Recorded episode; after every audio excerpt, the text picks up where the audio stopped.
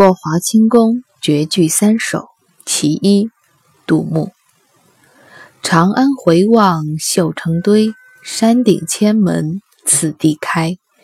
一骑红尘妃子笑，无人知是荔枝来。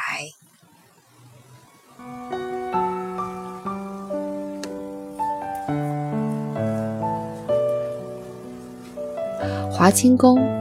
唐玄宗在开元十一年修建的行宫，他和著名的杨贵妃曾在那里居住过一段时间。后代便有许多诗人写过以华清宫为题的咏史诗，而杜牧的这一首《过华清宫绝句三首》是其中的名作，尤其是这一句“一骑红尘妃子笑，无人知是荔枝来”。更是传唱千年。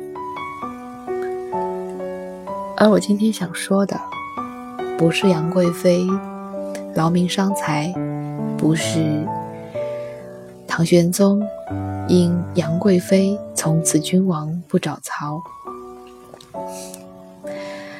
而是这一骑红尘妃子笑，无人知是荔枝来。妃子因何而笑？没有人知道是为什么。真的是为了荔枝吗？还是为了那个愿意为他兴师动众、劳民伤财，从千里之外用汗血宝马将荔枝运到长安的男人呢？我想。再大的吃货，也不至于为了几颗荔枝心心念念到那个地步。很多时候，我们在意的是那一份心意，是你愿意为了我做什么的心意。今天的心情也经历了大起大落。常听我朋节目的朋友应该已经发现。过往五天的时间都没有办法正常收听我的节目。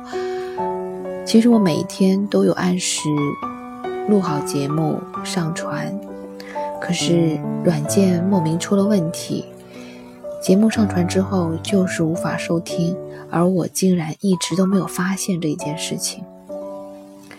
一直到前天，我发现收听量变得很低。我很纳闷儿，为什么大家突然就不爱这档节目了？于是我想着，我去听一下吧，是不是节目出了什么问题？这时候我才发现，原来上传的节目是没有办法正常收听的。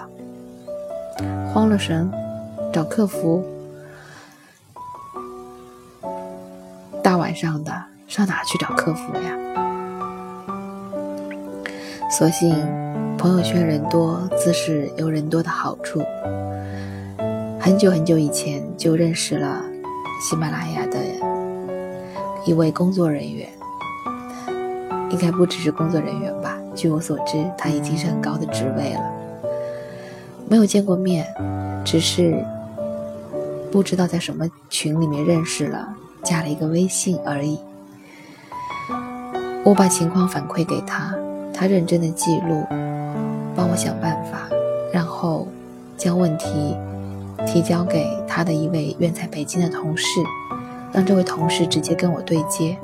大晚上的十点半、十一点，这位同事认真问我的问题，然后安慰我说：“你放心，我明天一定去帮你找技术部的同事帮你解决这个问题。”今天早上九点刚过。他应该刚刚到办公室吧，就立刻重新跟我确认什么样的手机、什么样的型号、什么样版本的软件出了怎样的问题。一天过去了，我没有收到回音，七八点钟再去看的时候，节目还是不能听。可是就在刚才，当我想着我是不是应该要换一个软件去录制今天的节目，以防万一的时候，我突然发现过往几天的节目都可以听了。那刹那，我快乐的像一个孩子。整整五天，五天的辛苦。你们看到的是一档五到十分钟的小节目，可我投入的绝不止五到十分钟而已。其实我已经能够接纳这个现实了，就不能方便的录节目，五天的节目可能就荒废了。我已经打算重新再录一遍。再重新做一次了，我已经接受了这个现实，我的心情已经平复，因为我知道有那么几位朋友在帮我努力这件事情。我们在意的是那一份心意，而我没有想到这么晚了，他们还在工作。七八点钟，我带多宝在外面玩的时候，掏出手机看了一眼，还是不行的。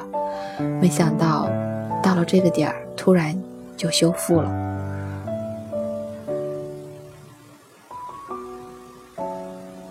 所谓一骑红尘妃子笑，笑的不仅仅是那一颗荔枝，不仅仅是这一档节目的修复，不仅仅是软件的修复，不仅仅是我曾经的辛劳，现在可以重新被你们看见。更重要的是，我体会到了一种被重视的感觉。我的反馈有人认真的听，认真的解决，所以我感谢你们，感谢每一个愿意听我说话的人，无论是这软件后台的工作人员，还是每一个正在收听节目的你们，感谢你们。愿意听我说，这足以让我微笑，高兴的像一个孩子。